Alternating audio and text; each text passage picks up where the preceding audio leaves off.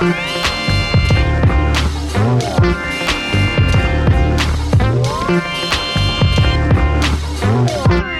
pessoal, eu sou o Kleber Fak do meu Juindi.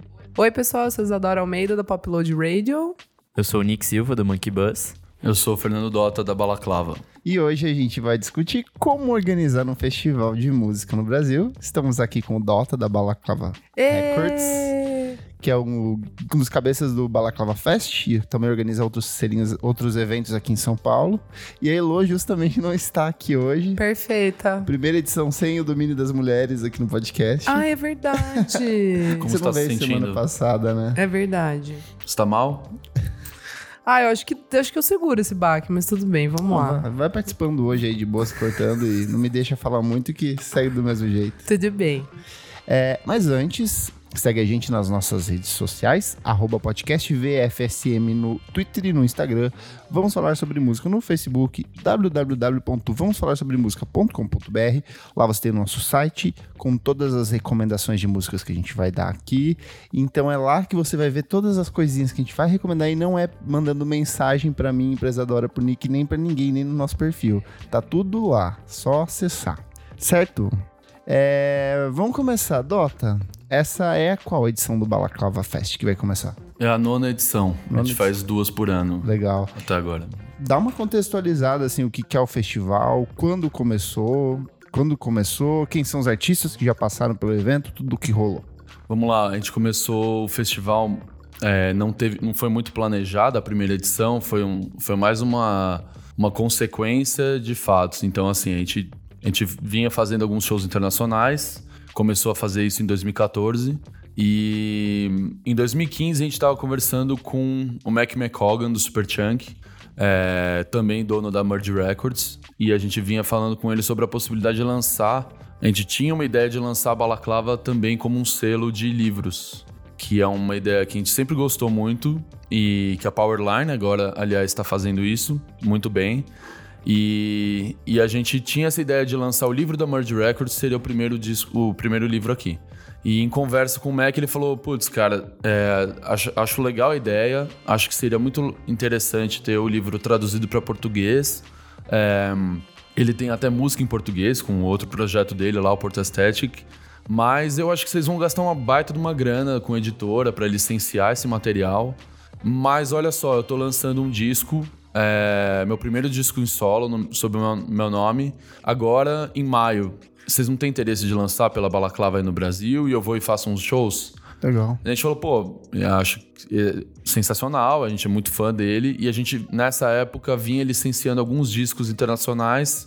Foi muito daí que a gente queria fazer essa conexão com banda gringa, de lançar aqui, trabalhar uma imprensa e, e distribuição, e daí trazer as bandas. E daí a primeira edição foi em maio de 2015, que teve o Mac McCogan como atração principal. Teve também o The Chivas, é, de Portland, e foram dois dias no CCSP. É, e duas bandas nacionais. É. Tão pequeno assim, agora pensando. É, outra pequena, o Monkey Buzz até foi parceiro é, de divulgação no- na primeira edição. Foram du- uma banda nacional e uma gringa por noite. E, e, cara, e foi muito assim, sem uma ideia de ter um festival num tamanho específico. é, sempre foi tentando trazer públicos diferentes em situações diferentes. Por conveniência de agenda da- do que a gente dividia com Chile e Argentina, principalmente.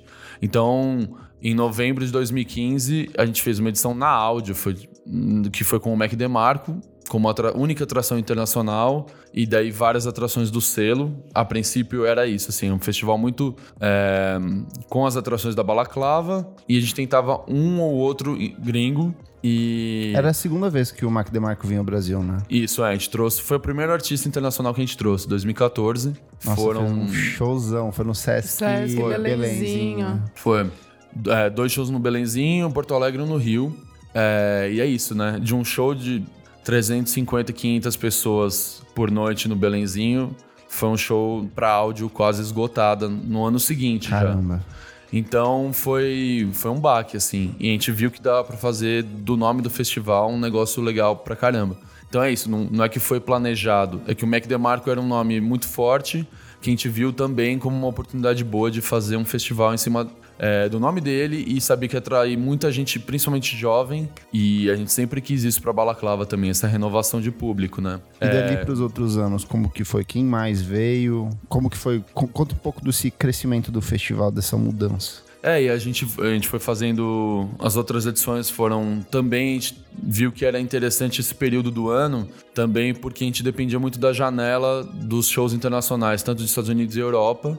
Então, esse gap aí de abril, maio e depois no fim do ano, outubro, novembro, era o período que a gente conseguia dividir a atração com outros países e assim con- conseguir tornar viável, né? Que é quando acontece os festivais de verão e primavera no, no hemisfério norte, basicamente, né? É, é antes da temporada de verão pesada e logo depois de Coachella South by Southwest. Então é bem esse meio que às vezes eles tentam preencher na agenda, não tem muita oferta e, e a gente, né, tentando América do Sul ali como mercado secundário, mas os caras conseguem circular. É, daí, por exemplo, no, no ano seguinte a gente vinha tentando algum nome também das antigas e sempre tentando alternar isso, assim, um nome mais pra uma galera dos anos 90 é, e um nome mais atual é, pra uma molecada. Então, é, daí no terceira edição foi o Surf Driver no Cine Joia é, e uma série de bandas nacionais, Medialunas, Quarto Negro e Supercordas. Da quarta edição foi, é, novembro, foi o Yuck e o Mild High Club na Clash. O Yuck, que inclusive foi lançado o disco pela Balaclava também, né? Sim, e o Mild High Club também. Também. É, E era isso, a gente vinha muito fazendo esse lance de é, lançar, divulgar bastante.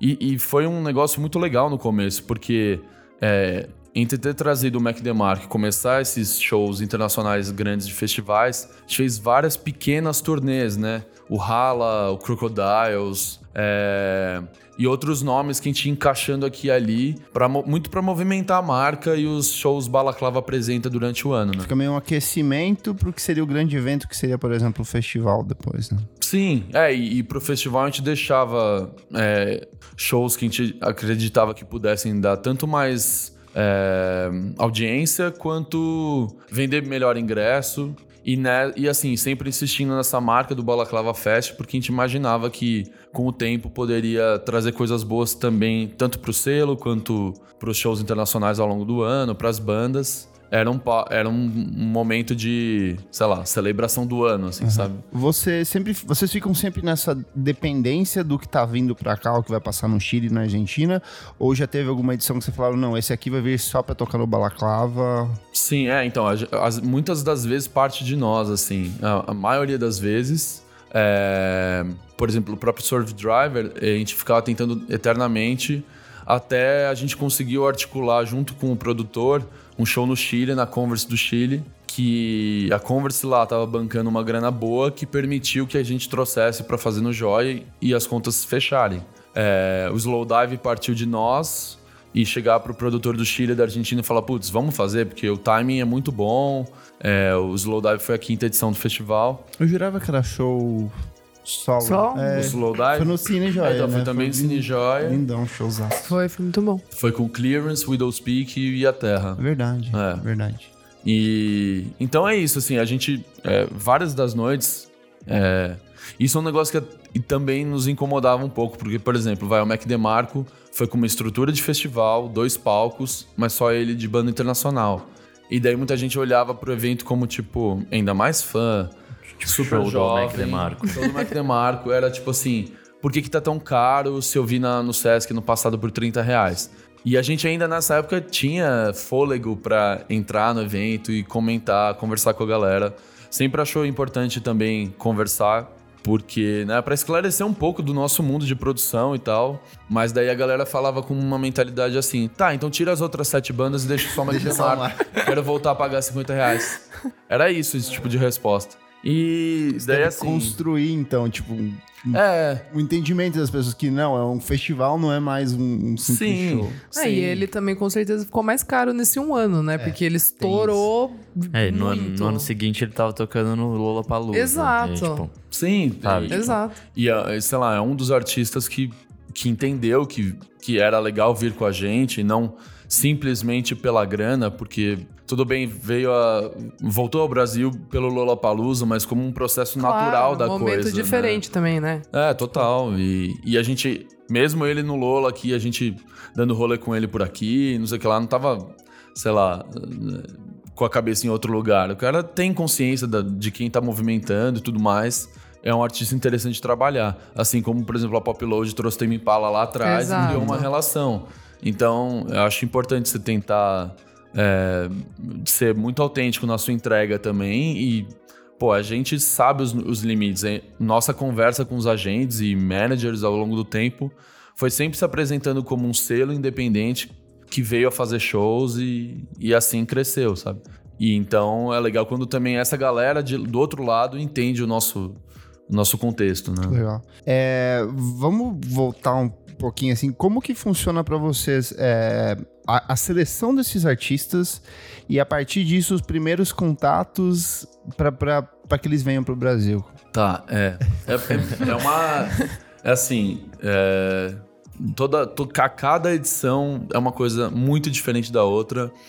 Às vezes a gente fica meses, meses pensando que o lineup vai ser aquele, aqueles três nomes totalmente garantidos. Daí, tipo, depois de quatro meses você já se acostumou com aquele nome e pensando infinitamente o quanto que aquilo vai vender e ter repercussão no público, cai por motivo aleatório, assim. Por exemplo, a gente teve em novembro de 2017, a gente tava muito garantido que ia ser Warpaint e Melody's Echo Chamber. E tava tudo certo. Nossa, verdade, ela sofreu um acidente, né? É, Ah, e daí é o tipo de coisa que acontece é isso, assim, o Chile já tinha anunciado, é, e daí do nada ela sofreu esse acidente, cancela, é, tem que voltar a grana, tem que pensar Nossa, em alguém verdade. do zero com dois meses pro festival. E é dificílimo, né? Tipo, conseguir alguém É, e, com essa- e- esse tempo hábil, assim, tipo. E a gente acaba vendo que, é, para muitos, assim, a gente parte de um princípio de o que, que faz, a- o que, que tem a ver com o nosso festival. A gente faz ali uma lista de nomes que poderiam ser headliners, nomes médios de festival e vai tentando sondar dentro do período que você imagina para fazer uma combinação de datas em que, sei lá, puta, esses dois principais aqui meio que podem ne- nesse final de semana. Vamos tentar esse ou esse final de semana e reserva a data num, num lugar que você imagina que vai fazer sentido. Se é um nome, sei lá, pequeno, médio, que vai vender, sei lá, até 1.500 ingressos, putz, eu devo fazer no Joia. Ah, senão eu vou fazer na áudio, um nome maior. E assim vai. Meio que por um, um grande, uma grande aposta, assim, nas coisas. Então, e, e daí tentando também articular com produtores do, da América do Sul e com a agenda desses artistas quem que é interessado e quem que pode pagar quanto, assim. Não tem sempre... Tem sempre esse papo, olha, é, é meio que aberto, assim, olha, eu tô pagando tanto, você pode pagar quanto, e um não quer pagar a conta do outro, lógico. Eu não vou pagar, sei lá, no ride 50 mil dólares pro cara do Peru pagar dois, sabe, essas coisas, assim. Então tem que ter uma coerência nisso e uma coerência dentro do teu volume de mercado. Eles sabem que no Brasil é um país gigantesco e, e, e ao mesmo tempo a economia não muito boa. O Chile é um país que é muito menor, mas a economia está muito melhor e muito mais patrocínio, então as coisas se compensam. Agora a Argentina está num momento crítico na economia e as, as propostas vindas de lá estão tudo. é, quando tem, as propostas são tipo um quarto, um terço do valor. E é compreensível. E aí cabe ao artista decidir se ele topa ou não topa. É, porque às vezes na rota dele não, não faz sentido, ele só vai perder dinheiro indo pra lá. Ele pode até dar o check ali que ele tocou na Argentina, mas financeiramente não faz sentido. Então vai muito de quem quem abraça, assim, tornar a turnê mais interessante ou é, criar um no- novo mercado. Tem artistas que a gente já tentou trazer ao longo dos anos e tentar fazer um negócio parecido com o do Mac DeMarco, que era trazer lá atrás é, para ir criando uma, uma Uma relação, relação. aqui. Mas vários desses ficam segurando eternamente uma oportunidade para ou ganhar uma bolada com show de marca ou show de festival, como Lollapalooza ou, sei lá, esses maiores, assim. Entendi. E fez o contato, o artista confirmou, quero tocar no Brasil. Como que é a parte da logística disso, a partir de agora? Você que tem que correr atrás de visto, hospedagem, tudo isso, parte de você esse dinheiro, rola é, parceria com outras marcas. Como que funciona? Que eu imagino que essa talvez seja a parte mais caótica ou não desse processo. É, acho que Tipo, uma banda de, sei lá, 5, 6 pessoas, fora toda a equipe, fora produtor, fora Instrumento road, tal. instrumento, transporte. sim. Como que se organizar nisso? Que me parece uma coisa muito maluca. Não, é. É uma conta muito difícil de fechar.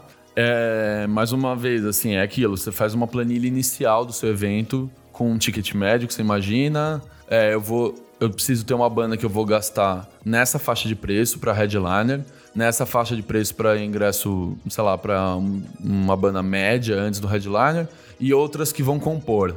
É, e daí você monta um lineup falso com base nesse valor para ir fazendo assim, tá? Então eu preciso captar quanto de patrocínio para para que minha conta levemente feche se eu vender isso de ingresso. Você vai fazendo um, um plano A, um plano B, um plano C. E, e daí é isso, assim. o- normalmente as propostas que a gente trabalha são colocadas, ou seja, é, é cachê mais passagem embutida, porque é isso, assim, se Chile, Peru e Brasil estão propondo, é o manager deles que vai comprar as passagens e pensar na rota ah, melhor, tal, o tempo que vai ficar em cada lugar, tudo é negociado. Assim, se o quarto do hotel é single ou double, se é uma, duas, três noites, é, e daí normalmente é isso, assim, é um cachê mais, trans, mais as aéreas, que é um valor fechado. É, e daí por fora disso a gente negocia hotel, van local, é, vistos é, e per diem ou alimentação que você vai dar e o backline inteiro que você tem que alugar também. É, poucos desses nomes que a gente traz, médio ficando grande, trazem o próprio backline. Tem bandas, sei lá, por exemplo, o Wilco é um cara, é uma banda que traz o próprio backline, ou sei lá, essas mais é, exigentes com isso, beleza. Mas é isso, tudo, tudo, tudo entra na planilha, desde a pessoa que vai ficar andando com, a- com a- o dia inteiro, a produtora. É, é, uma, é um checklist, tipo, bem gigantesco. E isso pra um dia de evento na áudio, por exemplo. É um festival que nem o Lollapalooza, meu Deus do céu. Dias. É, é. Com um número imenso de atrações. né? É, e as exigências entre eles muito, dif- muito diferentes entre um artista e outro. Tem artista que não compartilha rider, você tem que ter, sei lá, por exemplo... O que, que é rider, pra quem tá ouvindo? Tá, o rider é, é quando a pessoa manda, olha, eu vou precisar de... É, pro palco, eu vou precisar de uma bateria, dois amplificadores desse tipo, desse modelo, tal, tal, tal. É, especificações técnicas pro palco. E também tem o rider de... é, de camarim. Então, putz, né? Aquelas coisas que são meio manjadas, assim. Toalhas quanto as brancas. toalhas, é, é. Tem alguma história bizarra na história do Balaclava de algum artista? Não precisa falar o nome do artista, mas alguém Eu tenha posso feito... falar, Pode- sim. Vou Amo. falar porque... Teve fama do Indie, a gente viu Amo. por isso. Fofoquinha. Cara, o Primal Screen foi escroto, assim. Ah, é? Foi. No sentido de que, bom, vamos. É, vamos- três é, é. highlights, três highlights. Mac DeMarco, primeira vez que a gente trouxe. O rider dele de alimentação era quatro promoções do McDonald's. Morta. Entre, en- entre, para, entre parênteses era tipo, pode ser McFish. Morta! Muito humildão. Ai, eu amo. Era um- E a gente foi, hein, na Henrique Schaumann, a gente foi com eles, comeu e, tipo, ele- eles ficaram em choque que a gente tem Mac Cheddar e eles não têm. Ah, é? Eles, tipo, ele- eu tava comendo o meu cheddar e ele, tipo, o que, que é isso? Daí ele, dei uma mordida, daí, tipo, passou por todos, eles acabaram com o meu lanche. Daí a gente foi lá de novo e comprou um Mac Cheddar pra cada um. Muito Que bom. foda. Aí, Eu nunca mais vou lá no McDonald's do Henrique Chalma agora. Você imaginar o Mark DeMarco que esteve aqui? não é, e, e- e ele queria o bonezinho da atendente. porque é sensacional Ah, mas é aquele boné claro, do Mac. né? É, é. E daí, bom, isso é um highlight. O do Alalaz era sensacional também, que eles falavam que se, eh, se o som. Como é que era? Se o.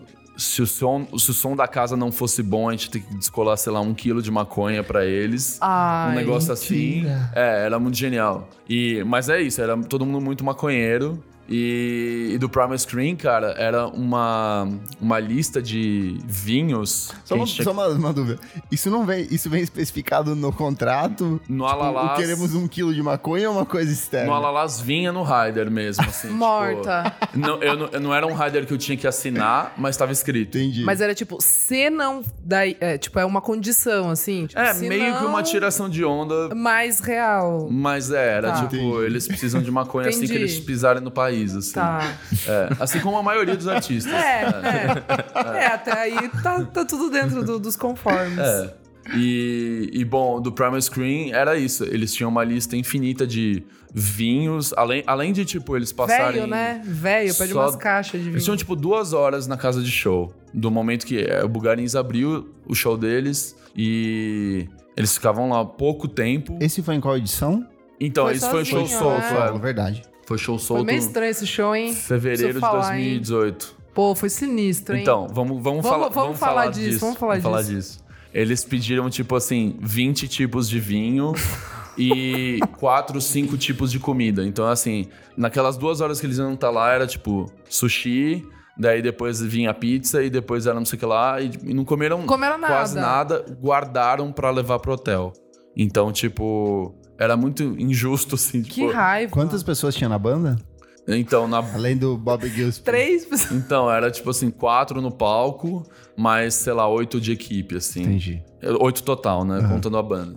Tipo, um buffet pra ele. É, É, que cara, era tipo isso, assim. E daí é isso, ainda tinha que vir a pizza no final. E eles levaram pro hotel. Eu falei, caralho, que fazem, irmão?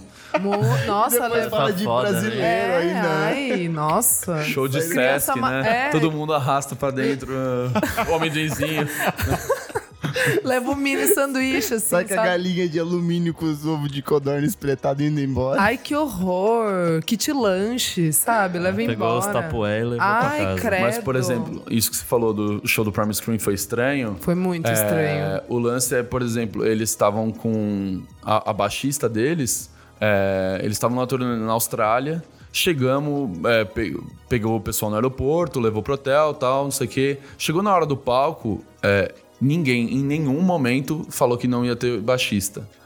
E, tipo, tanto que a gente alugou o amplificador de baixo, tava lá e ninguém falou absolutamente nada. A gente foi descobrir, tipo, na passagem de som que não ia ter baixista. Era, tipo, eles deram um clique, soltaram o clique com o baixo rolando, sendo que, tipo, é uma banda muito essencial, as linhas de baixo. E, e é isso, falaram que ela tava doente. Nossa, pra foi no dia? É, foi no dia. a gente Nossa, descobriu no dia. cara. E aí? Porque é isso, assim. é, Vocês podem falar. Mas se fodem. então, é, daí é isso. A gente foi contestar com o manager e, tipo, cara, é, você sabe que os fãs vão achar que é picaretagem de quem tá aham. produzindo. Parece que você tá fazendo Pagando uma informação menos, mais enxuta. coisa. é. E daí eles, tipo, não, o Primal Screen é o Bob Gillespie. E é Nossa. isso, assim, tipo, não tem, não tem o que contestar. Nossa. Você Nossa. vai, se você for entrar, sei lá, você vai processar os caras, tipo, sendo que tinha uma galera lá e tal, tudo E bem. meio que você se queima pra outros shows também. né? É Tipo, lógico. Foda. É, e fazer o Prime Screen abriu muita porta pra gente fazer outros shows maiores, sabe? Só dar um contraponto que ano passado no Balaclava Fest, no show do Michael Rehave, teve um menino brasileiro do Hierofante Púrpura que tocou os... O Danilo tocou Isso. o teclado, porque na semana do show, o, o pai do tecladista faleceu e ele tava, tipo, completamente sem condição de viajar. Fazendo toda a burocra tal da, da família. E, cara, realmente eles falaram. Eles arranjaram um tecladista por país pra, pra fazer. Então o Danilo ens- ensaiou com eles no dia do show ali. Nossa. É, mas acho que isso é muito na mais passagem. honesto, né? Tipo, Não, muito mais honesto. E que Pode avisasse, né? E rola outras, já rolou outras vezes algo desse tipo de pegar músicos locais pra tocar com artista? O Build Spill, né? Aham. O Build Spill, o cara simplesmente cancelou a banda dele inteira, demitiu a banda e pegou o Leo Almeida e mais um outro cara pra tocar aqui. e os caras viraram da banda. Que massa. E daí a gente foi falar com o manager, tipo, isso é algum. E com o próprio cara da banda, tipo, ô, isso é algum tipo de piada, porque eu quero a banda que eu. A banda que eu tô pagando é a banda do KXP. Daí ele falou: não, é, a banda é o Doug. A banda sempre mudou de formação. Eu falei, tá bom, mas você entende que. E a gente falou abertamente com o Léo Almeida, normal. Falou assim, cara, você também, como fã, você entende que quem tá aqui sabe que não é a banda, não é o Build Spill. Daí, tipo, os caras da banda é, e o manager falaram: não, a banda é o Doug e não tem contexto. É, tipo, ou você cancela ou aceita que é isso. Então não tinha que fazer. Nossa. Eu não ia cancelar um show quase Pau no No dia, né? É, é. Que pau no cu. É. Nossa, é muitas tretas que, tipo, Ninguém imagina. Vamos avançar nessa Acho que treta, eles zoam então. que é porque é Brasil, às vezes fala, foda-se. É, tem. Você sente isso? Tem um pouco de tipo, ah, Brasil, foda-se. Então, mas de- depende como você se posiciona também. É, por exemplo, nesse caso do Build Spill, a gente foi bem longe, assim, de tentar argumentar o nosso lado. E é isso, é a gente, produtora daqui, versus uma produtora que tem um zilhão de artistas gigantes no casting. A gente Sim. nunca ia ganhar um, um argumento. Sim, sim. Mas assim, a gente não pode deixar de se posicionar. E, e eu acho que assim, a imagem do Brasil e em geral, assim, pelo menos nesse nosso meio alternativo indie, é, tá muito menos. É, é, é muito menos sketch, assim, tosco, do que outros meios que ou metem calote, ou, sei lá, é, falham em algum momento, não comunicam nada, ou, sei lá, mentem. Tem muito produtor picareta mesmo, assim.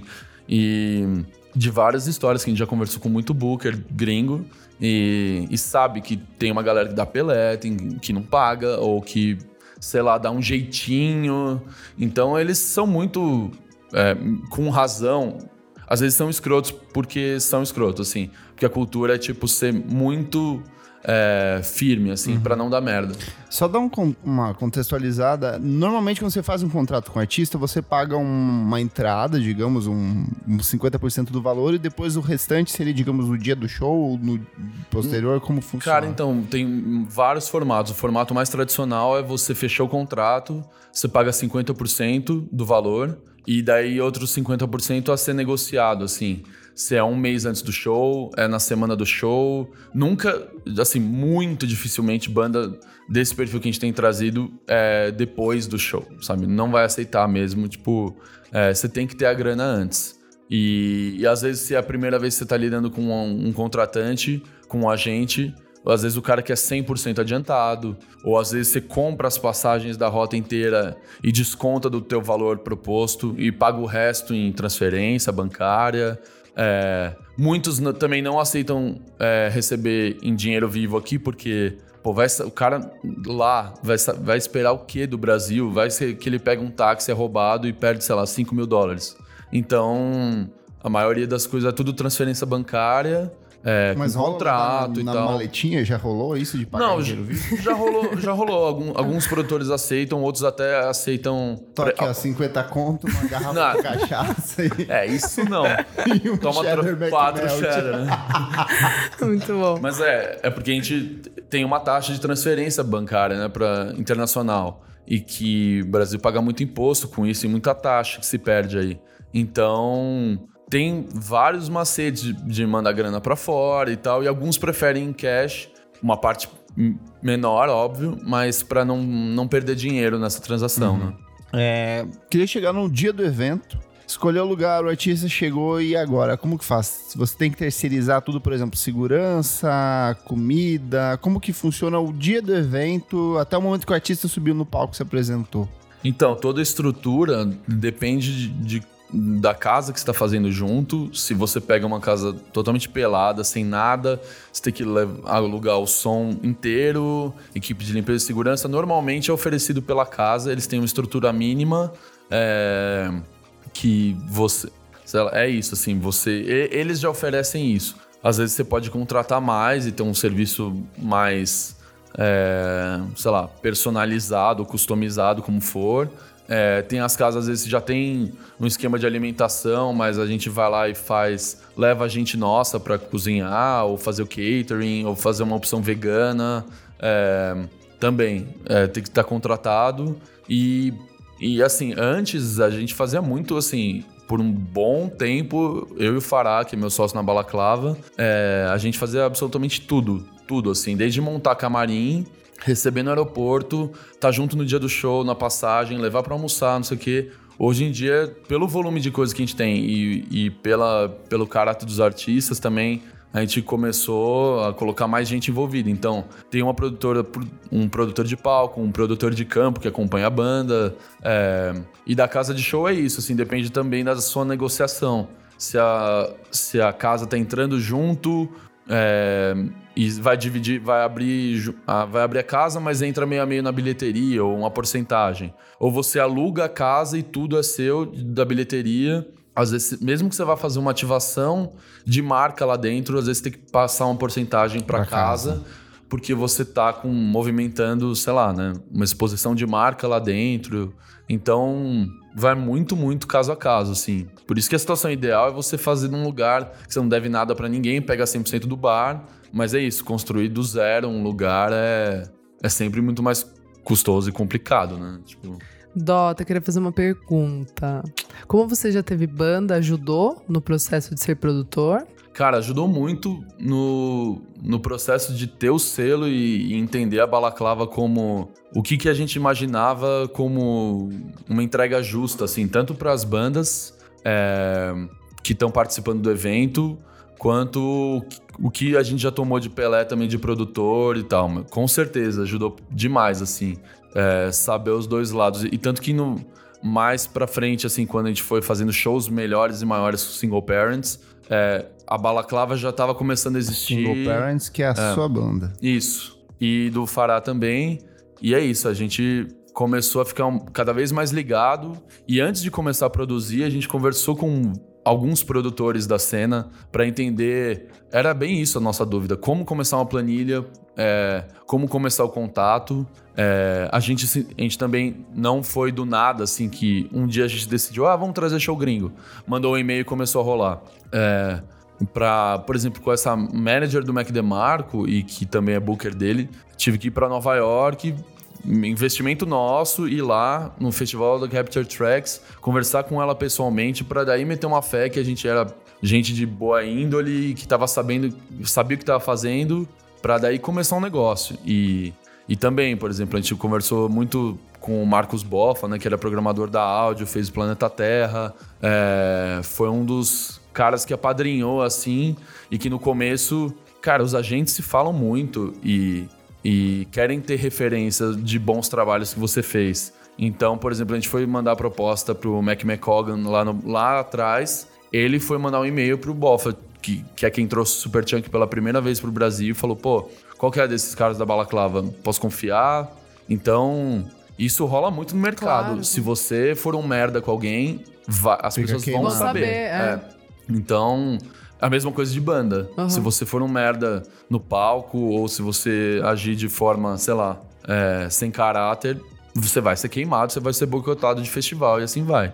Então, cara, no nosso meio é, é muito, muito selecionado quem consegue começar um trabalho consistente e avançar por anos e anos nisso, porque tem muito produtor que para. Ou porque deu merda, ou porque faliu, porque fez uma conta errada e daí, sei lá, tomou, sei lá, tem 10 mil dólares, 20 mil dólares de preju e parou total. Vezes assim. 4, hoje É. dia, 60 mil. é. Pois é. É, você falou uma coisa bem legal que você, eu, eu sei que você circula bastante, tipo, tipo, Estados Unidos, Europa, vai em festival. A captação das bandas, essa seleção, a sua relação com elas é, é muito mais dos eventos de festivais ou de das coisas que você vai ouvindo ao acaso? Como que funciona a sua seleção de conhecer esses artistas novos e trazer para o Brasil? Hoje em dia o contato é 100% via manager ou agência, né? É, então, assim, lógico que você estreita relações é, estando nesses lugares. Então, putz, a gente direto tá numa feira ou tá num festival que vai lá no backstage, você conhece o cara que fecha o show do Ride e do Slow Dive, de não sei mais quem. Fica ali conversando numa situação informal e, e ele já gosta de você e quer fazer coisa junto. E acho que tem o Ou- rolê também de ver se a banda é boa ao vivo, né? Porque às vezes, Também, tipo, total. você vai trazer uma banda e no fim a banda, tipo, ao vivo é meio, meio ruim, assim. É, e, e é, uma, é uma mistura muito grande, assim, de... A, a gente se baseia muito também pelo YouTube, né? A gente não... É, por ver quem que tá fazendo shows interessantes. É, e, assim, a, a noção de cachê também é muito aleatória, né? Um cachê pra você pode ser 5 mil, se viesse um e-mail de outro produtor, é 20. Então, essa relação também do cara querer fazer com você, ou produtor ou produtora querer fazer com você, é, é bem, bem importante, assim. É, tem que estar nos lugares, tem que tentar é, criar uma relação com essa galera. É, e, e é engraçado que tem a gente que de banda pequena que às vezes nunca responde porque às vezes a banda bombou absurdamente rápido e do nada você vai sondar, é um cachê astronômico, mas a gente também já teve resposta, Tem sei lá, algum do- exemplo? Cara, a Mitski. Ah, a é? Mitski é, um artista, é uma artista que aqui não, não representa muita coisa, assim, Uhum. em números e é, não sei para quantas pessoas. Eu imagino que ela não levaria muita gente hoje em dia, mas que ela tá movendo 5 mil pessoas Lá fora. lá fora, num evento. Então, assim, E o cachê é alto. o cachê é muito alto e eles se baseiam muito, tipo, putz, foi o, melhor disco do ano na Pitchfork. Então, lógico, vem um trabalho sendo desenvolvido por anos ali. Mas o ano que foi com a Pitchfork e tudo mais e tal, é, perde o parâmetro do que é um show pra América do Sul, sabe? E, e você entende o cara, pra, pra ela não vai fazer sentido se ela tá ganhando esse nível de cachê nos Estados Unidos e Europa, e daí você vem pro Brasil pra ganhar o quê? 3 mil dólares? Um negócio assim? Não faz sentido mesmo, assim. E, e é isso, é é um eterno jogo de mostrar pro agente, às vezes ele até sabe o potencial de mercado daqui, mas ele simplesmente não pode chegar pro manager e falar, puta, cara, vê essa proposta aqui, que cinco shows na América do Sul é igual a um show que ela faria aqui. É um desgaste de tempo, de... Mas é isso, é um investimento ao mesmo tempo, né? Então, é muito esse jogo de quem entende o nosso mercado e o quão, quão bem você consegue convencer de que aquilo é uma oportunidade legal. É, agora, por exemplo, o nosso festival do dia 27 de abril tem bandas, por exemplo, a Vagabond, Land of Talk, que não tem um público sólido no Brasil, mas a gente quer muito trazer e cada vez mais fazer esse tipo de evento que as pessoas estão lá no, estão no festival, vão para conhecer Porque as pessoas esquecem que festival, no É fim das pra contas, é muito pra conhecer, você é. conhecer artista, né? É, e, e, e é uma. O Balaclava Fest e os shows internacionais sempre foram um- uma extensão do que já faz como trabalho no selo, que é muito na aposta em novos artistas é, e consolidando é, muito nesse essa mentalidade do novo, conheça, ou, ou isso, por exemplo, o Ride, um artista muito, muito consolidado há anos que nunca veio para o Brasil e por mil motivos, pela grana, pelo, pela porque voltou agora em 2015, fez todo o circuito também de Estados Unidos e Europa que podia e agora tem interesse em fazer América do Sul. É, então é isso, é, é sempre tentar equilibrar e agradar públicos diferentes, né? Uma última pergunta antes de a gente pro, pro próximo bloco. Duas, na verdade. A primeira é se você se consegue se divertir no meio desse processo todo de parar pra assistir e falar, putz, showzão, acompanhar o show. E a última que você fale sobre a edição 2019 do Balaclava Fest, que a gente já deu um. falou bastante aqui, mas Sim. fale por você também. Em geral, eu consigo me divertir, é, mais agora, principalmente nos últimos, que a gente tem mais equipe envolvida. E, mas assim, é, a gente ainda nas últimas edições com rádio no ouvido, isso, pra entender, desde tipo, puta, tem alguém na porta aqui que na lista, ou libera alguém, é, ou tipo, sei lá, tá pegando fogo no banheiro, sabe? Tipo assim, acabou, acabou o papel, precisa avisar tal, ou a comida não sei o que, não chegou ainda a banda tal com a van, você tem como dar um toque na produtora? Você não, você não desliga 100%. E a experiência é muito, muito diferente de simplesmente estar num show, porque tua cabeça tá muito num lance de tipo ficar olhando pras pessoas pra ver se elas estão gostando do show e, e tá ali próximo do manager pra ele se sentir também é, putz, tem uma equipe firmeza aqui junto comigo. É, tem alguns shows, assim, que são cruciais, que, sei lá, é meio que uma vitória que aconteceu por mil motivos. E daí, ou que eu sou muito, muito fã da banda e que simplesmente eu tento tocar o foda-se, assim. Por exemplo, o Sankey Moon é, é um show que eu tinha muito medo é, do que ia acontecer. Porque o Kozalek é um cara totalmente bipolar e que poderia simplesmente dar um chilique, tocar duas músicas e ir embora. E, e era antes do Future Islands, que é uma banda que tem outro perfil em relação ao Sankey Moon. E eu queria ver esse show do Sankey Moon há muito tempo, simplesmente tirei o rádio e assisti o show inteiro sozinho. Não queria também ter amigos falando do meu lado ou não sei o quê. E é tipo de situação que fala, putz, cara, tá valendo muito, muito a pena estar aqui, sabe? Tipo, e ter feito tudo isso. Mas é, eu acho que é uma mistura de aproveitar com o tesão de ter trazido e, e às vezes a aflição de, de dar algum pau. Sei lá, nesse mesmo fe- festival do Future Islands, é, o Um Planeta da Argentina tava no palco, acabou a energia da casa inteira. Porque acabou a energia da rua inteira. E aí? E daí, tipo, ficou cinco minutos de silêncio e escuridão dentro do festival. Então, tipo, foram os cinco minutos mais longos da minha vida, assim, tipo. Daí você não, não tem o que fazer, é só tipo. E, e- e era engraçado que eu fiquei numa situação meio. é, era tanto choque com o que tava acontecendo. Eu não fiquei nem desesperado, só fiquei tipo. Não, peraí, vai, vai rolar. Tipo, assim, sabe quando você nem, nem pode se desesperar, porque você tenta. Lógico, você passa o rádio, tenta entender com a casa o que tá acontecendo. Daí voltou, voltou tudo. E voltou como se nada tivesse acontecido. Legal. Então, assim, mas é o tipo de coisa que, cara, e ali se não volta, sabe? Tipo, era dia das mães. e- É. Sei lá, sabe? O que que poderia acontecer? Então, tem muita coisa junto ali envolvida. De sorte com é, boa fé, gente, gente que você tem tesão de trabalhar junto na equipe envolvida, sabe?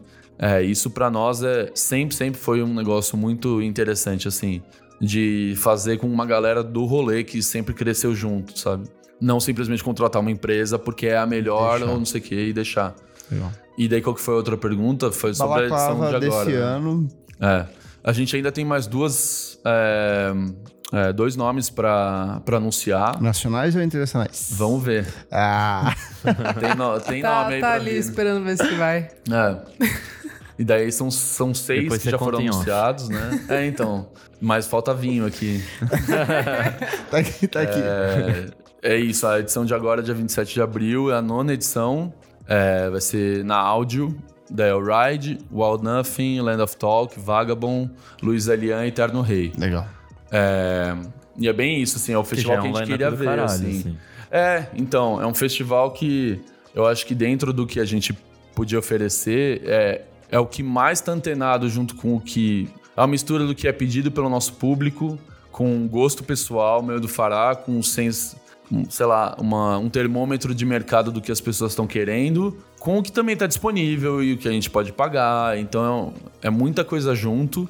E mas com, sei lá, a gente tá com muito, muito tesão nessa edição, porque são realmente todos os artistas estão relevantes em seus meios e tipo, são só artistas desses internacionais que estão circulando nos principais festivais fora e bandas difíceis de, de conseguir trazer, então o Ride mesmo, assim, tipo, cara, só pelo Andy Bell tá na banda e ter sido do Oasis, foi um parto. A gente tenta trazer eles desde sempre, assim. E, e, e eles estarem felizes em vir é o maior tesão pra gente também. Legal. Bom, eu gostei muito da conversa. Foi putz, uma das conversas mais legais que a gente Sim. teve aqui. Vamos pro segundo bloco do programa, então? Bora. Não paro de ouvir. Não paro de ouvir. Não paro de ouvir. Chegamos no segundo bloco do programa, Não Paro de Ouvir. Nick, o que, que é esse bloco? Conta pra gente, para as pessoas que estão ouvindo pela primeira vez o programa. Bom, nesse bloco a gente vai indicar músicas novas, pode ser um disco, pode ser um clipe, pode ser qualquer coisa recente que a gente não para de ouvir. E o que, que você não para de ouvir? Eu não paro de ouvir a música nova da Rosalia. Muito boa. Hum, e você gostou? Pra caralho. Com altura? Com Eu não gostei. É ótima. Você Nossa, acredita? ótimo. Eu tava, tipo, fazendo maior propaganda a palavra da Rosalia. Eu falei, meu, não gostei. É que Clipe acho que é tem mais a ver ótimo. com O o J clipe- Balvin. É, né? mais, Com o mais J dele. Balvin, é. É um trapzão, é, um latino trap latino, assim, poderoso. Mas ela é. É não, ótimo. ela é um anjo perfeito, mas eu não gostei da música. Amei o clipe. Amei o clipe. O Dota, lindo. inclusive, no intervalo aqui falou que Rosalia é a próxima atração estendida do Balaclava. Quem dera, hein? Olha, Nossa. Olha que Eu sa- adoro ficar fazendo fake. Tem vários lineups de balaclava que são todos fakes que eu que criei e joguei pra galera. Pô, Ai, olha, sério? olha, Queria é, mais. velho. Tá dando certo. É muito bom, é muito bom. E é legal que as pessoas ficam muito putas, com a Putas, gente, é. compram o ingresso com base nesse lineup fake Aham. e, e vem xingar muito vem no xingar. evento. É. Valeu, Kleber. E além dessa música, ela cantou uma música ao vivo no Lola Argentina, que saiu agora há pouco. Isso, foi essa semana. É, acho Que a galera foi- can- ela Não foi ela que cantou, foi o público, né? Gente, saiu o clipe com o James Blake, vocês Ah, viram? acabou de sair, nesse momento. Perfo. Perfe- A Mas você música- assistiu, não assistiu? Assisti. Assistiu? A música chama Como Ali, foi a primeira vez que ela tocou. Ah, nova. É, e é bem boa. Legal. E, e nesse show também ela tocou a, a música com o James Blake. Muito. E com a altura. Só isso? Enfim, é, só isso. Dota, o que, que você não para de ouvir? Puta, Deu tempo pra parar de ouvir alguma coisa? deu. Ele Eu- só ouve uma coisa. É, é, você vai acertar. O que que é? Eu só ouço Black Midi. Você conhece essa banda? Só, Sim, eu só, falei semana passada só. com o Nick aqui. É. Eu gostei, gostei Ele muito. só ouve Black Mid. Fala sobre eles, quem são. Cara, é uma banda do sul de Londres. É, os moleques têm quatro caras que têm menos de 21 anos. E surgiu. A banda, a banda surgiu no final de 2017. Daí fez uma- alguns shows em 2018. E começaram a hypar e fazer show mais em Londres mesmo. E daí começaram a circular festival. A Rough Trade foi lá e assinou com eles. Então lançaram agora o primeiro single. Que é. É, chama Kraus Perch. Isso. É, Muito louco. e o disco vem agora, acho que meio que meio do ano. Eles anunciaram turnê pelos Estados Unidos também agora, pra justo no dia que saiu o, O, single, né? é. E, cara, eu tive a chance de ver agora em Nova York. Eu vi dois shows deles. Foi a primeira ida deles para os Estados Unidos, que junto com o South by Southwest. E foi meio chocante, assim, porque os dois shows esgotados. E o público era uma galera que é, não tinha uma ou outra galera mais nova, assim, mas era um público mais velho que saca as referências, assim, de, sei lá, um som que lembra Slint, The Fall, Wire, Sonic Youth, todas essas bandas meio pós-punk e sei lá, slowcore, não sei. É, É porque é um som uma meio coisa. maluco. É meio punk, é meio garage, daí eles vão pro lance meio jazz em algumas músicas. Meio math rock, É, é. Tem muita mistura de. Art mesmo a- rock, é tudo, isso, né? Mesmo a estética dos clipes é uma coisa assim. Ai, eu, eu odiei esse clipe. Me deu uma vertigem. É verdade. Voz aqui. A voz. Mas eu pirei que na descrição eles colocaram a DJ Marcelli, gente. Sabe? Vocês conhecem DJ Marcelli? Não. Não. Eu vou até colocar depois no, no site tudo. Eu tive a chance de ver essa senhora na Croácia nadando na praia.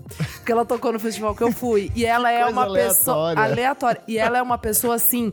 É a pessoa mais excêntrica da música eletrônica. E esses moleques colocaram lá na descrição a DJ. Marcelli. Gente, não, sério. Só pra vocês terem noção, assim, são meninos de 18 anos, caipiras.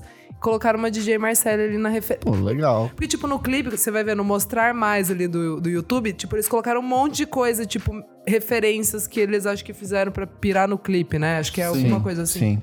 Depois olhem, é, é interessante, eu achei, eu achei bem interessante. Eles são muito E cabeçudos. assim, e e desde que eu vi a session na KXP, eu fiquei meio fissurado, assim, mostrando pra todo mundo que eu conheço e que eu sei que poderia gostar. E daí eu fui lá e consegui entrevistar os caras é, nesse primeiro show. Vai estar na revista da Balaclava. Ó. Ó. E, cara, foi, foi bem incrível, porque eles não dão entrevista pra ninguém quase. Tem pouquíssima entrevista que tá rolando. E toparam fazer pro Brasil, pra gente. E, e rolou super bem. Os caras foram muito, muito tranquilos, muito gente fina. E, sei lá, né? Quem sabe aí, né? Ó. Legal. quem Na sabe, torcida. Muito bom. É, também. Isa. Ah, gente, é, eu tenho um pouco de. Eu lembro datas, mas eu tenho um pouco de amnésia das coisas que eu já falei aqui. Eu falei do Também Pala semana passada. Ai, perfeito, amo. Amei, amei. Amei as e duas. citei você, inclusive. Ai, lindo. Eu ainda não consegui ouvir. Saco, eu vou ouvir amanhã. É, eu quero falar do. Eu já falei do Omar Apollo? Ou alguém já Não, falou do Omar não. Apollo? Ele é Eu- muito bom. É, tá, tá é ligado, caralho, Nick? Nossa, pelo amor de Deus. Ele tem 21 anos, ele é norte-americano, singer-songwriter, mas ele é meio louquinho, assim. E a música que eu vou recomendar é Ashamed. Ele não tem álbum ainda, não tem nada, na real. E. Porque eu achei muito legal, parece, sei lá, uma mistura de Prince, Mac DeMarco, o Cuco mesmo. Tipo, é, é, é moderninho, mas tem umas referências muito legal. Legal. Tipo, de Tipo um R&Bzinho. R&B, né? é. Bem tipo, versátil. Bem, bem versátil. E quero também. E a voz dele é É sensacional. muito boa, muito boa. Repete o nome? É Omar Apollo. Legal. A música é Ashamed. Vai estar na nossa playlist, Vai gente. estar sim. E quero falar também do More More, que lançou single Ah, é novo. verdade. Ai, eu sou muito apaixonada por ele. É, eu já falei dele, né, Nick? Não. Acho que Não, já. acho que não. Não, eu já vi esse programa. Todos os programas, pelo menos as duas vezes, Tá você nunca falou dele. pariu. Tá, então peraí. Enfim, eu achei que eu já tinha falado dele. É, mas eu ouvi muito ele quando, ele- quando saiu a, a música Heaven's Only Wishful, que é de 2018. Acho que foi a música que eu mais ouvi ano passado. E saiu agora o single novo, chama Outside. Explica quem que é o ele é-. Ele é um músico canadense. é, Cara, meio dream pop, né? Acho que. Ele vai pro soul, ele vai pro É, transita ali naquela- Ele é bem versátil, assim. É, É. um, é um cantor negro, Cantor negro, então é, a voz dele é linda. é, e, eu, e é uma das apostas minhas, assim, tipo, se sair álbum até o final do ano. É, ele lançou um EP um ano EP, passado aham. e parece que É, vai o ter Heaven's. Only Wishful. Isso. E, é, e daí tem também uma música que saiu ano passado, chama Past the Hours, saiu no final do ano. É muito bonita, muito, muito. Legal. Fica aí a dica, amores. Aliás, o novo do Helado Negro é muito foda. Muito, foda. É, Muito, eu muito, recomendei é, já. falou. Ah, é muito muito bom. bom. Muito Eu bom. ouvi ontem. Ouviu? Perfeito, perfeitaço. Discão. Cara, eu tô com várias dicas Vai aqui. você? Vai, vai. Eu vou correr aqui. Primeiro, a mixtape do Giovanni Cidreira, que é o novo mixtape, que é o novo trabalho do Giovanni Cidreira, é um- uma mixtape de sete faixas. É, tem participação da Jatza Castro, que a Elo já recomendou, tem produção do Bank do Bugarins.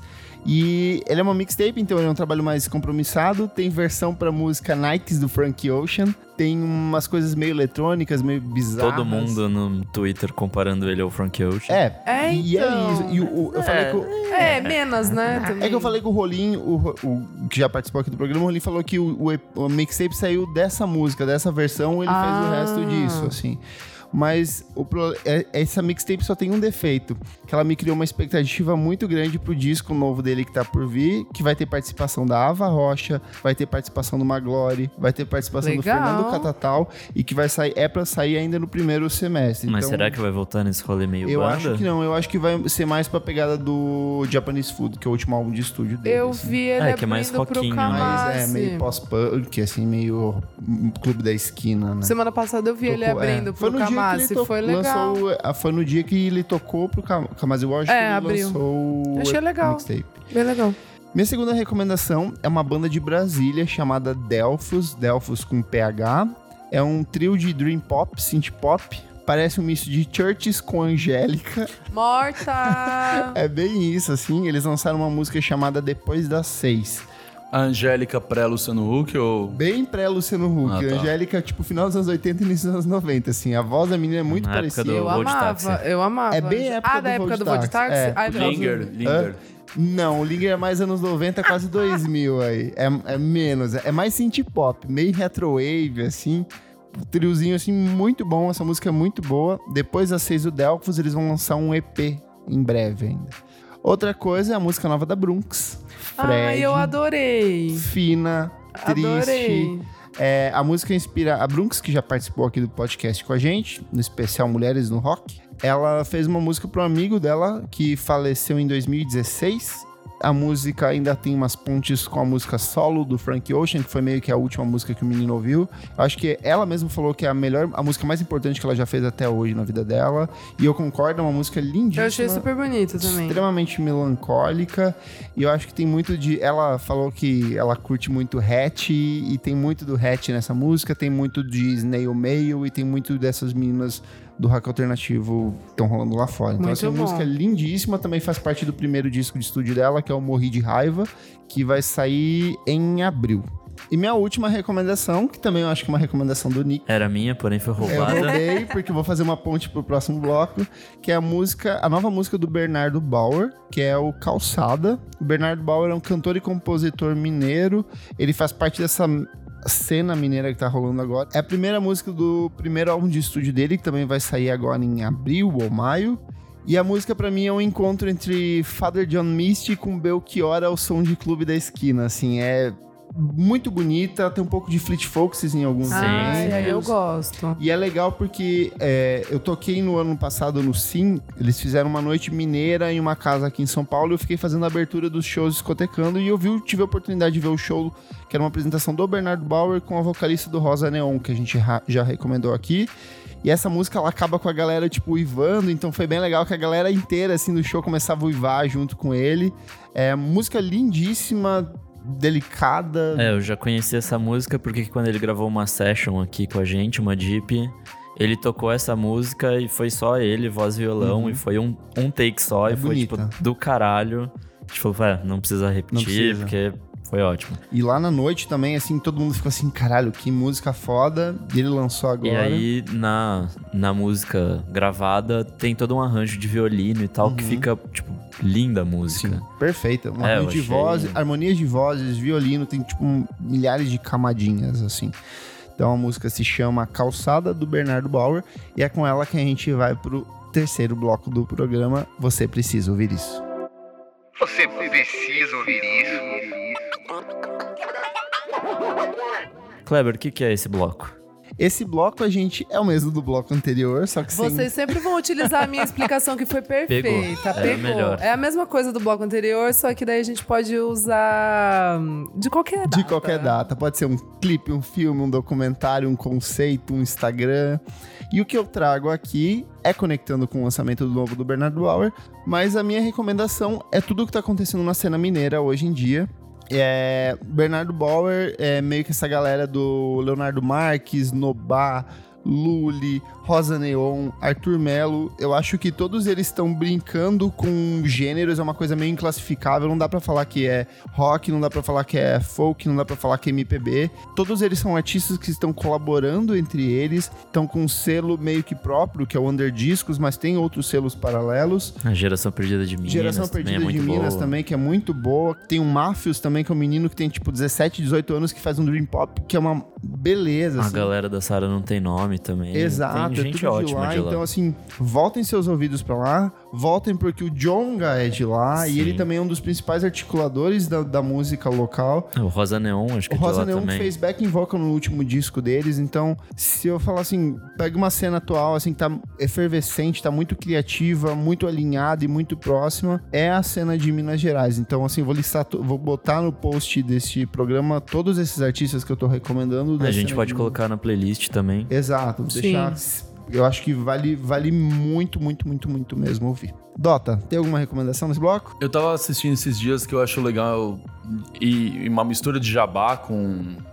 Vamos lá, Fica à né? vontade. É o documentário da Creation Records. Ah, legal. Que é- Você é um fanzaço, né? Fanzaço, a gente tá tentando completar todo o casting aí pra trazer pro Brasil. É, então. Nossa, para, nem não vamos nem entrar nisso aí. E é isso, assim, pra quem não sabe, a Creation Records é, é uma das icônicas que lançou Oasis, My Bloody Valentine, Ride, é, Slow Dive, todo mundo ali, Teenage Fan Club.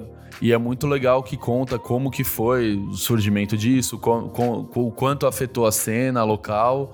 É, é legal que fala muito do Ride também, falando ele- eles como um dos nomes, talvez o primeiro nome britânico que conseguiu sucesso nos Estados Unidos também, isso foi importante pra gravadora. É, e assim, assistam com legenda, se Qual possível. o nome do documentário? É isso, o documentário chama Upside Down, The Creation Record Story, e, e é muito legal, mas assistam com certeza com legenda, se possível. É, porque, meu Deus do céu, é uma, uma galera de Glasgow falando Nossa, assim, muito embola- rápido. muito embolado. Então é quase impossível. Tem um charme nisso, assim, de não entender direito, você só entende umas palavras. Mas é isso, Bob Gillespie, Noel Gallagher, é, a galera do Ride, Slow Dive, todo mundo comentando. É, tem, tem YouTube? Não. YouTube ou tem que baixar? Acho que tem no YouTube separado, assim. Tá. Dá uma olhada se você acha. É, é bem legal esse. E também tem um outro documentário que ainda é sobre shoegaze, é, chama Beautiful Noise. Que ele foi levantado por crowdfunding, foi feito há alguns anos. E que também é isso, assim, fala muito especificamente dessa cena do shoegaze, como surgiu. É, então aí fica de aquecimento pro Balaclava Fest com o Ride. Não quero falar de sua banda, que tá há vários anos sem lançar nada novo.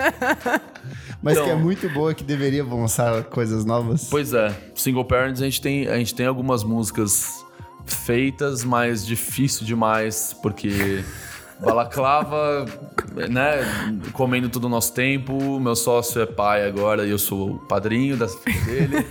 então, assim, é, são outros tempos, mas, Mas é difícil. ouçam, o é. primeiro disco do Single Parent de 2012, um dos meus discos favoritos daquele ano. Nossa, É, é, foi o- sensacional esse disco, É descasso. Foi o primeiro lançamento da Balaclava, o Unrest.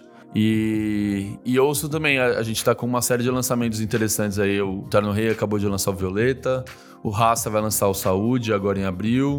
É, tem disco do Meneio, tem uma porrada de coisas que a gente tá movimentando também. Que a Jadza, a gente também deve Ah, conversar mais pra vocês? frente. De, é, a gente tá ajudando ela também com booking e pensa em fazer lançamento. Legal, é, e outras novidades aí. legal. Isa, tem documentário? Ai, te- voltamos para a Netflix. Então, gente, tô zerando lá, tá? É, Tem, tem, tanto documentário musical assim, Então- ai, você já viu tudo? Eu tô quase, tô quase zerando. É, eu vou. Tem aquela série, né, que eu sempre falo da Remastered, que eles lançam episódios novos. Aí. é, eu não falei ainda do Sam Cooke, né? As duas mortes de Sam Cooke. Não, esse né? não. Então, é bem legal, gente. Eu não sabia a história do Sam Cooke. É, ele é um cantor norte-americano de soul music. E ele, tipo, não sei porquê, assim. Tipo, ele meio que não, não foi gigante, sabe? Tipo... Poderia ter sido, Poderia mas ter, não foi. ter sido, mas não foi. Até porque ele morreu cedo e, e é sobre isso que, que fala esse episódio do Remastered. É, mas eu achei interessante porque desde novinha eu sabia que- quem era o Sam Cooke por causa do Julian Casablancas, porque a música favorita dele é A Change Is Gonna Come, que é, sério, é maravilhosa essa música. É uma das Seu músicas. fave. É uma das músicas. Ai, mas me trouxe muita referência boa, tá? É. Sério, essa música é muito bonita e aí fala sobre a vida dele e a morte, infelizmente. Então fica aí a Repete dica. o nome? É, é, é no, é no Netflix, é aquela série que eu já falei vários episódios, a, a Remastered, é As Duas Mortes de Sam Cooke. E eu, e eu vou dar uma, uma antidica, se eu posso chamar assim, que é o, é o filme do Motley Crue. The Ah, Dirty. todo mundo Gente, eu vi. Lógico, né? Eu tô É zerando. ruim? Não, tipo, assim, eu. Que eu vi todo mundo descendo não, pau. É bizarro, porque parecia um filme de sessão da tarde, tipo, zoado. Só que daí, quando acabou, eu vi que eles são os produtores executivos do, do, do Ah. filme. Aí eu falei, meu, acho que eles, tipo, estão meio numa historinha que a crise gente da quer ter... contar. Não, não, tipo, meu, acho que eles devem estar na crise da terceira idade. Falaram, ah, meu, vamos fazer uma coisa bem louca aqui. E fica muito bobo, assim, fica pastelão, assim.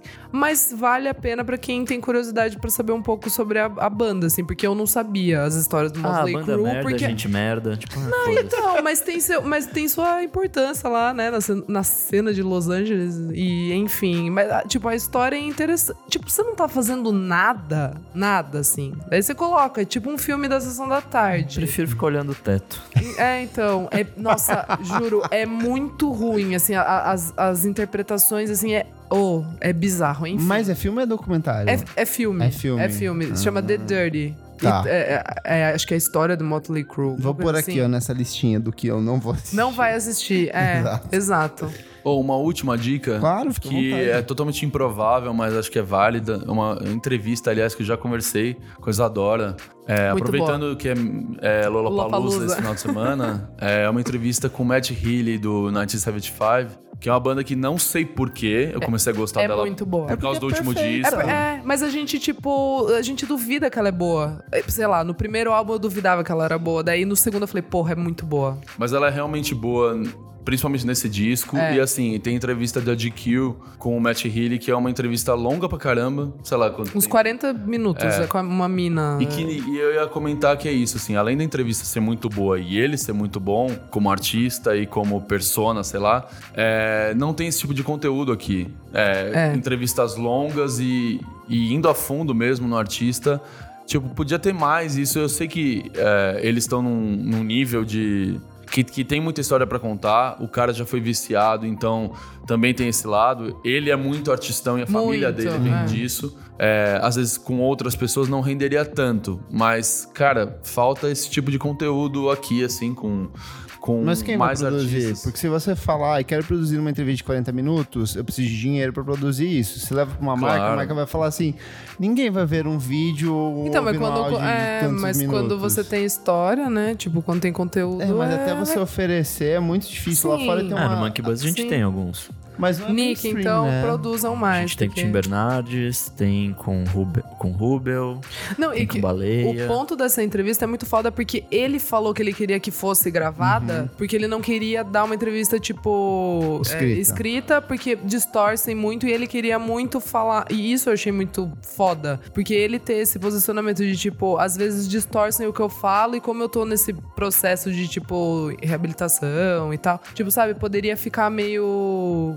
É, é, tipo, Dá mensagem errada. Distorcido é, mesmo, né? distorcido, né? No- E eu achei muito genial isso. E é real, tipo, já que a gente tem agora, tipo, todas as redes sociais e tal, é, Ele também é muito interessante. Ele é meio que um dos símbolos dessa masculinidade não tóxica, Sim. porque a banda tem puxado muito isso de, Muito. de entender esse novo homem e várias premiações que eles participaram. Eles O discurso do Brit deles foi sobre a Laura Snaps lá que a gente já falou. Isso. Eles são, eles são amigos dela e foi muito foda. assim. Foi E legal. é, é genial que o Instagram dele ele se chama de Emo, Emo Lord. Lord, é muito. A, a bio dele Então, é é Emo Lord. muito bom. É muito bom. É uma banda muito legal mesmo. Eu e o Dota vamos no show. Uh! Libera o VIP aí. Nick, Bom, minha, minha dica dessa semana é a banda mais boba que vocês vão ouvir na vida, mas também é uma das mais divertidas. Chama Confidence Man. Eu amo Confidence Man. É uma banda de eletropop muito da bom. Austrália. E acho que é um quarteto e tal. E tem uma mina que. Perfeita. que Lançou tipo, um álbum. lançou um um dos- álbum ano passado. um dos mais legais. é, e o nome é sensacional. Chama Confident Music for Confident É People. perfeito. Bubblegum é maravilhosa. E assim, são, sei lá, umas 10, 12 músicas, todas divertidíssimas. Muito bom. muita coisa puxada desse eletro dos anos 90, assim. Tem tipo, meio bizarrinho, assim. né? É, e é totalmente bobo, assim. As letras não tem nada com nada. E foi super bem avaliado em um monte de. Eu acabei não Ah, vendo. Eu sei, esse É- disco ficou no topo Do topo do álbum of the. Year. Tipo, Sério? É, é Não- muito bom. não é soube muito bom. disso. Bubblegum. E, puta, é um disco sensacional. Eu tô colocando pra ir na academia. porque É, ele é, good, ele é good. Ele é good vibes. É, e, é, sei lá, coloca pra dançar, pra qualquer festa. Party of the Year é uma das melhores músicas. É muito bom. Que ela fica contando uma história bizarra e, e falando que aquela é a melhor festa do ano e não sei o quê. Eu não parei pra prestar atenção na letra, mas vou, Preste, vou é. prestar. É, é só muito divertido. Legal. Repete o nome, repete o nome do disco. É, a banda chama Confidence Man e o disco chama Confident Music for Confident People. E tudo isso você vai encontrar na nossa lista de recomendações. Exato. Vamos pro último bloco? Bora. Desliga o som. Desliga o som. Chegamos aqui no último bloco do programa Desliga o som. Isadora, o que, que é esse bloco? Nesse bloco, a gente seleciona coisinhas estranhas e bizarras que aconteceram durante a semana e que a gente quer meter um pouco o pau. Só Que não bad. gostou. Que a gente não gostou. A gente quer também expor o nosso lado negativo aqui. Eu vou falar. Ai, lá vai. Fala. Já tava pra falar semana passada, aí eu pensei, Eu tô ah, com isso vou. por aqui. Aí eu conversei com o Renan Guerra, que já participou aqui do programa. Ai, ele um concordou beijo. comigo. Meu desliga o som dessa semana é pro disco novo da Lineker. O Goela Ai, eu não, eu não ouvi. Eu acho. Eu vou fazer o primeiro um disclaimer, que é sim, a Lineker é uma cantora talentosíssima. Ela é importante pra tudo que a gente tá passando, de ser uma mulher trans, de ser uma mulher trans negra. Acho que ela canta pra caralho. Nossa, é um símbolo, ela é perfeita em tudo aquilo que ela faz. Eu acho que o impacto dela na vida de outros homossexuais, de outras mulheres, é enorme. Mas dito, dito isso, o disco novo dela, e assim como o disco anterior, não são bons. Eu acho que ela tem. Falta concisão naquilo que ela faz. Eu ouço o disco dela, parece que eu tô ouvindo o mesmo disco da Maria Bethânia, o mesmo disco da Gal Costa. Eu sinto que ela não tem uma identidade. Identidade. Aham. Ela é uma cantora que canta muito bem, que tem uma voz zona foda. Muito, muito. Mas que é, ela não aproveita nenhum décimo disso em estúdio. Eu vejo que nos, nos shows, nas apresentações ao vivo, ela é muito maior do que ela é nos discos, sabe? E esse disco pra mim foi essa, foi o- a, meio igual que abaixo. uma, foi igual, é, tentaram me forçar uma coisa. Ela chega num ponto que tem uma música que é, deixa eu pegar aqui, que se chama Bem Bom, que é uma música com a Mamundi, que ela simplesmente apaga a Mamundi da música. E a Mamundi, pra quem conhece, é uma Eu artista que amo. sobressai em qualquer canção, sabe? A gente é funk. Então, assim, eu e aí, acompanhando o lançamento do disco, eu senti que as pessoas é muito mais aquela coisa de, sei lá, o disco saiu na sexta-feira, sete horas da manhã já tinha alguém falando assim, hino, grito, berro. Ai, lacre. As pessoas não se dão o tempo de Vão mais pelo hype do que pelo, Exato, pelo de- som. mais pelo que ela significa do que. Será que é bom mesmo? Então, eu queria realmente ouvir um disco. Eu, eu já falei aqui, eu não gostava da Luísa Lian, e aí ela veio com Azul Moderno e ele virou meu Pode disco crer. do ano passado. Eu, eu quero muito perceber ela como, um- como uma cantora de fato. É, é, Ela tem, sei lá, ela pega uns trechos que são, parece que ela tá declamando uns poemas. Eu sinto que a Mel da, da banda Wall fez mais do que. Mais do que ela em pouquíssimo espaço de tempo, assim. Então eu fico meio assustado quando as pessoas falam, nossa, grande voz da nossa geração, quando o que eu acho que ela tá fazendo é só um repeteco, uma reciclagem Talvez de ideias. seja mais pela, pela, pelo impacto É, dela. ela e tem tá- um impacto. Vi- Exato. é. visualmente, ela, tipo, ela tem quase dois metros de altura. Não, e e você não chega só- assim, ela. Nossa, olha a Lineker, tá? Ela ocupa o espaço. Não, mas impacto cultural, É né? isso, O que ela impacto- representa. Exato, assim. pelo que ela representa e não tanto pela. E eu fico preocupado, porque assim, a gente tá chegando no fim da década e eu começo a, pescar os discos que foram mais importantes pra essa década e eu não consigo ver ela ali, sabe? Eu começo colocando uma ordem de preferência. Então, assim, é uma pena. Eu queria muito gostar, mas é um disco que eu acho muito ruim, de verdade. E esse é o meu desligo som, desculpa. Tudo bem, a gente tá aqui pra desabafar nessa hora. Quer falar? Não, podem falar, gente, se vocês quiserem falar alguma coisa. Eu, de fato, eu nem escutei. Eu não ouvi ainda Eu não também. ouvi ainda, né? Ah, É, é, desculpa, gente, mas é, é isso.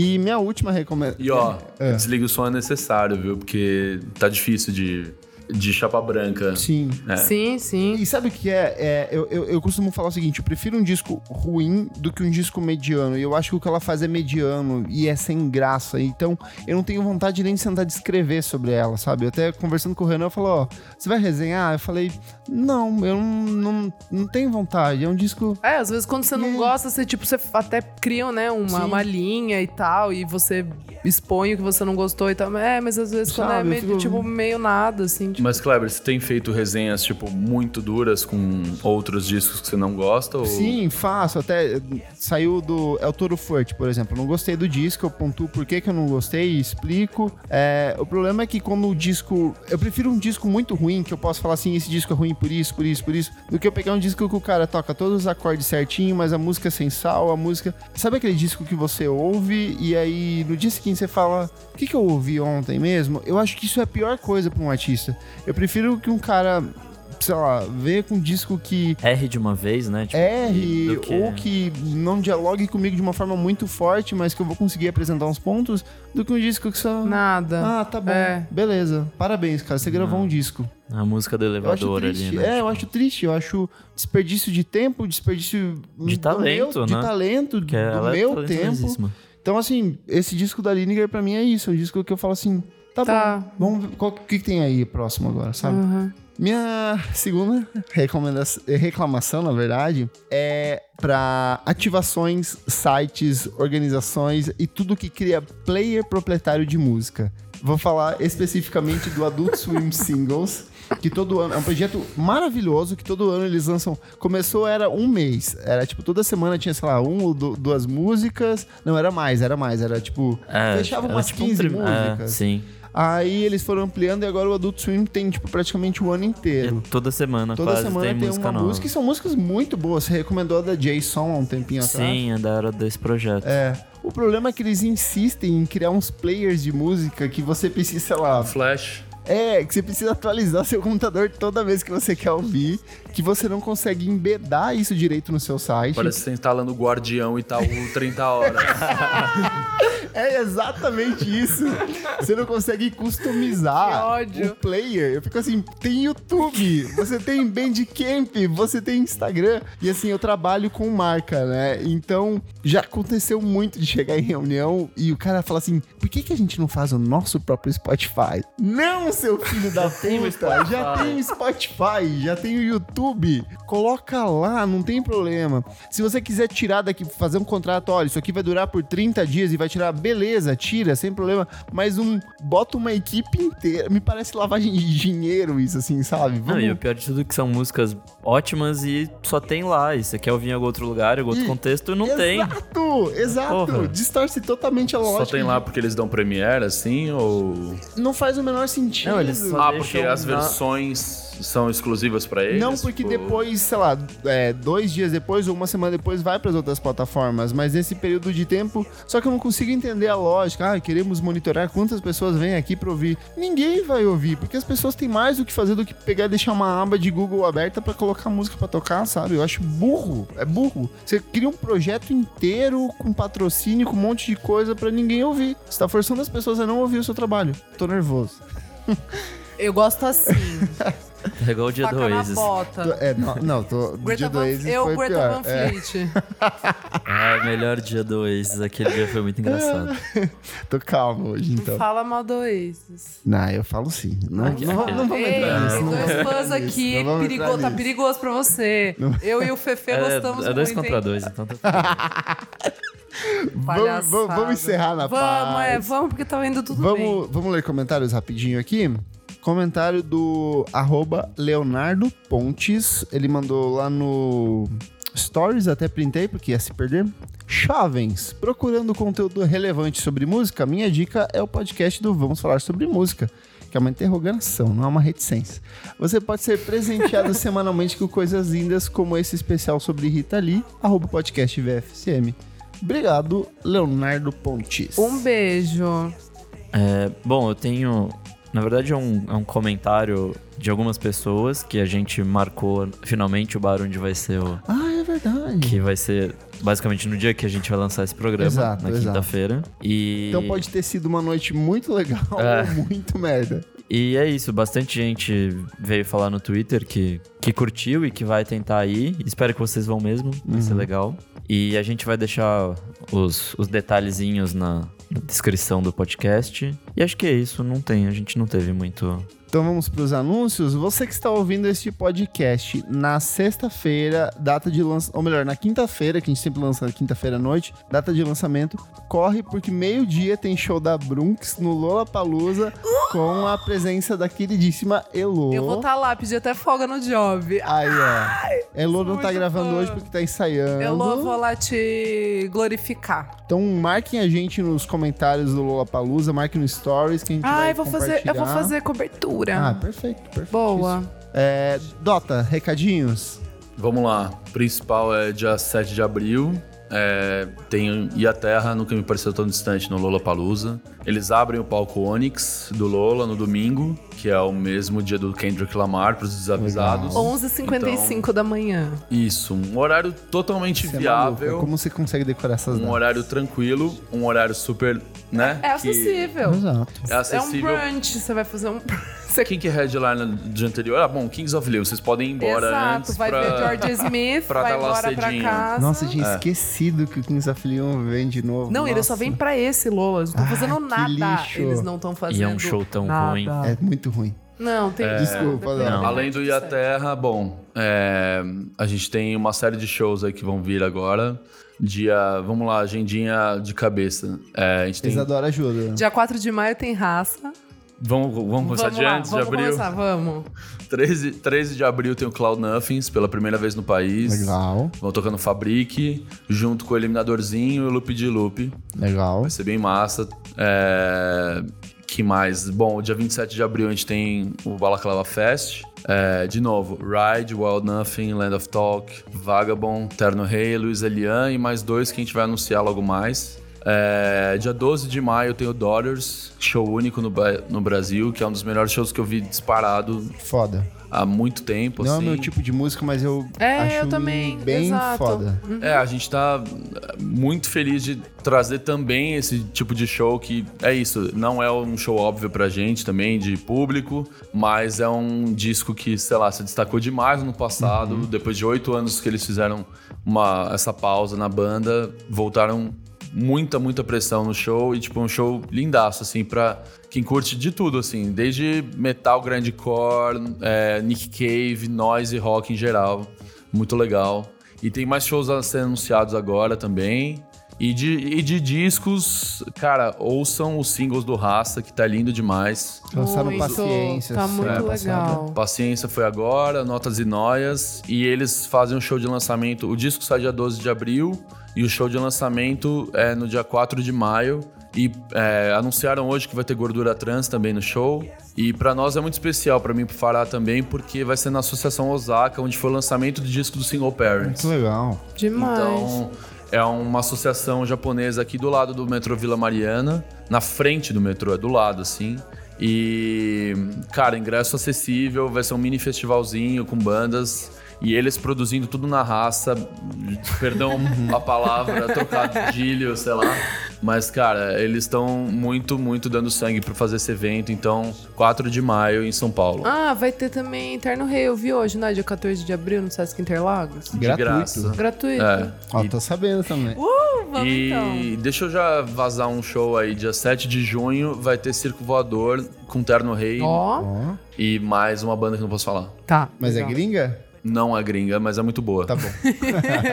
no dia 13 de abril, no dia do show do Cloud Nothing, eu vou to- discotecar na volta da Kicks, que é a festa que o Bruno Brise, que já participou aqui do podcast, organiza. Lindo. Vai ter discotecagem da Elo com a Isabela Yu. Ai, que dupla. Vai ter discotecagem minha, vai ter discotecagem do Bruno, então pop alternativo, toca desde Id até Bjork. Eu vou bater meu cabelo a curto Robin, lá. a Sharon Van Etten, então vai ser uma festa bem legal, vai ser na inauguração do, no, não na inauguração nova, no- mas no novo Zig, então assim no centro de São Paulo, preço acessível pra quem quiser bater o cabelo bem bonito e brilhar na noite. Ai, gente, lembrei, quinta-feira eu vou tocar na Tóquio, pré Lollapalooza. Só vou tocar bandas que vão tocar no Lola. Então, assim como o nosso encontro pode ter sido uma merda ou pode ser um- ter sido um bom set. É. o- nessa semana. É, Então você. das 11 à meia-noite e meia. Ah, então, Então, você vai conseguir é. dar uma passada Tá, antes tá. no encontro. É, que é do lado.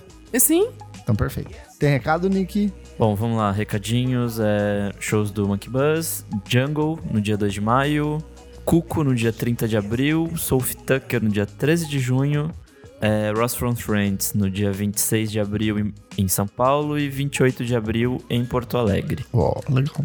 E ó, vão no Jungle, não vai na internet, porque eu vi o show da internet no Primavera Sound, foi agora que eu fraco comprei, demais. agora eu não, comprei então é, é, eu, eu, Foi eu, vou- fraco, eu vou fazer a Jungle. dobradinha, porque o Django é muito foda. mano. É, eu já vi muito live incrível. deles, eu não curti também não, Oxe, do dentro. não. o show do Ah, ter vale muito. Eu vamos pela Tuyo, então. Eu vou na dobradinha, eu vou ver Django e daí se der tempo Duvido, você não vai internet. conseguir. Lógico que Ah, vai. ela é Se bem que a. Isadora, eu sou ela, muito ela rolezeira, eu vou. É verdade, tinha esquecido disso. E lembrando que o Ross from Friends é na noite anterior à Balaclava Fest aqui em São Paulo. Então já fica esquenta e vai que vai. É, é, É nóis, é isso aí. É, e de última hora, uma surpresa, teremos um par de ingressos pro Balaclava Fest deste ano. Então a gente vai fazer essa promoçãozinha no nosso Stories, como a gente- no Instagram, como a gente fez a outra vez. Lá vai ter todas as informações para vocês participarem. E lembrando, só participe se você realmente Por for favor, no show. gente. Que eu não quero ficar fazendo repescagem depois com as outras pessoas. certo? Certo. Sigam aí também o arroba Balaclava Records, Eu ia, Ah, falar- é. eu ia puxar agora. É. Suas redes sociais, Só as redes sociais, Dota. arroba Dota. Não. Arroba balaclava. Não, eu não quero seguidores, perfil fechado, então... Olha ele. Mentira, é, arroba Balaclava Records é o que importa.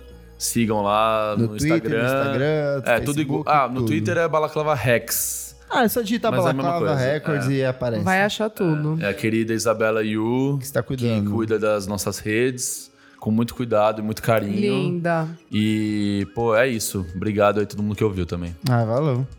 Vale, Isadora. obrigado o convite também. Ah, a gente que agradece. Foi muito divertido hoje. Eu amei. É, é Vou comer arroba- um cheddar McMelt saindo daqui. Eu fiquei com vontade também. é arroba Almeida Dora. Um beijo, amores. Nick, É, arroba Nick Silva no Twitter e Nick Silva no Instagram. eu sou arroba KleberFac no Instagram e o arroba meujundi no Twitter. Muito obrigado pela sua audiência.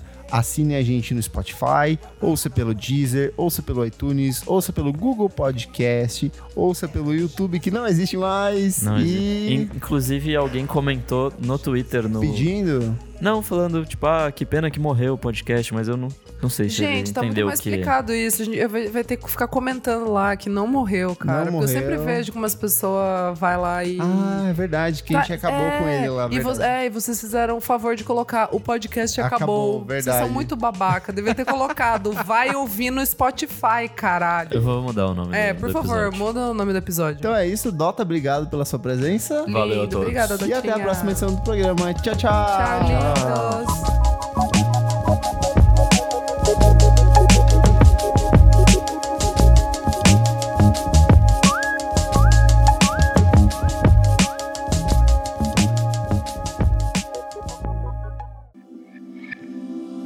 Esse podcast foi editado por Nick Silva.